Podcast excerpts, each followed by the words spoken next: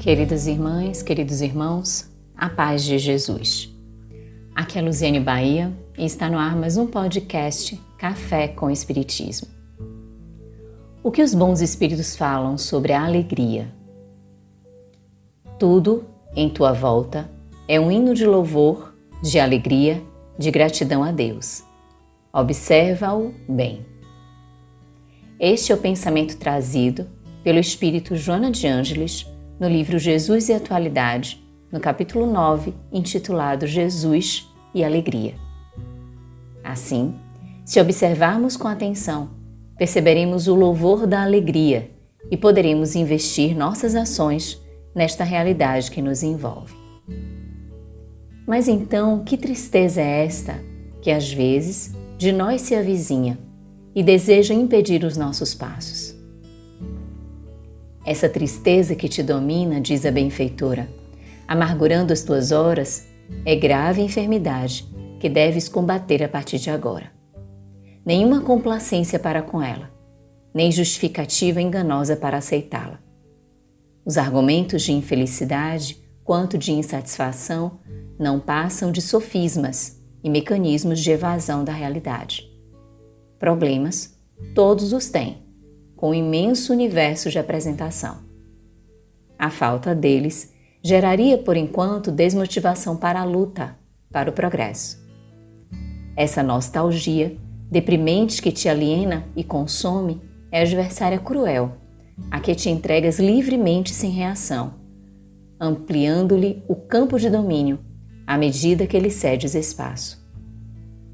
Seja qual for a razão, fundamentada em acontecimentos atuais, deves transformar em bênção que te conduz à reflexão e não ao desalento. A tristeza é morbo prejudicial ao organismo, peste que consome a vida. Somente o homem, porque pensa, se permite empolgar pela tristeza, descambando para os surdos conflitos da rebeldia. E qual a origem desta tristeza?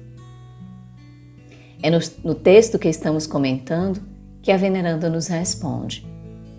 Essa tristeza pode resultar de dois fatores, entre outros: reminiscências do teu passado espiritual e perturbação com repercussão obsessiva.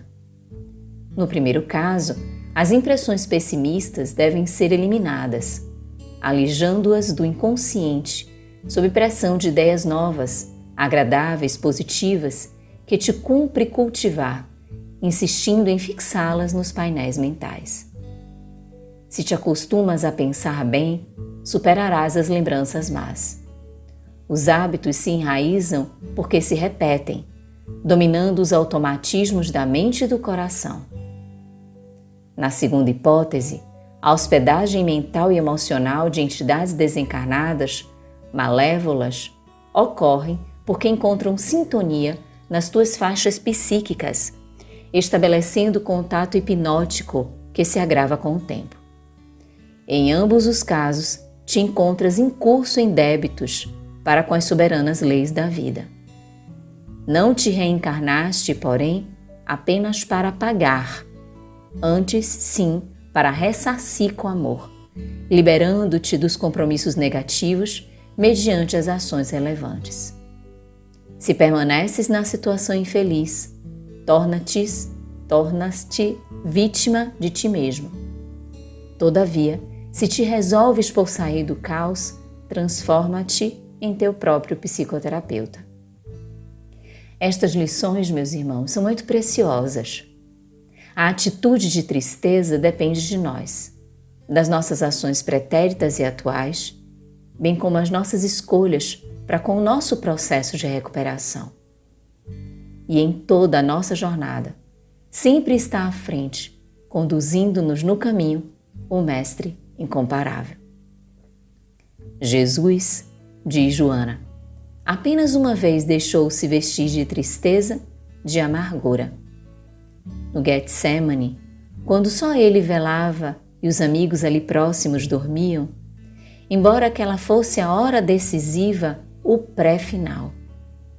E o permitiu por piedade para com os companheiros invigilantes, que se não davam conta da gravidade do momento. Sempre ele cultivou a alegria da esperança, a bênção da saúde, a dádiva da paz. O seu foi o ministério do júbilo, da transformação do homem e do mundo velhos em uma criatura e sociedade inteiramente novas. Renascimento é vitória sobre a morte e alegria que procede da libertação. Jesus nos conduz à salvação através da nossa eleição pela caridade. Ele é o convite constante à recuperação, à libertação, logo, à alegria. Com Jesus em nós, não há espaço para tristeza, mesmo diante de episódios muito difíceis e desafiadores, pois Ele ilumina o nosso mundo íntimo e nos oportuniza trilhar por passos firmes e decisivos da transformação moral. Ele nos conduz a vivermos a alegria cristã, a identificarmos nas situações o ensejo para a recuperação e para o serviço em nome do Pai de bondade e de misericórdia. Encerrando a mensagem sobre Jesus e a alegria, diz Joana. Rasga, portanto, essa mortalha de sombras, sobre a qual ocultas todas as tuas possibilidades de triunfo, e sai a semear fraternidade na grande vinha que te aguarda. Realiza um novo, um atual encontro contigo mesmo e examina-te melhor, sem deplorares a situação em que te encontras e vai na direção do êxito. Isto é fundamental, não como um pagamento, porém como um dever que te falta cumprir a fim de te recuperares.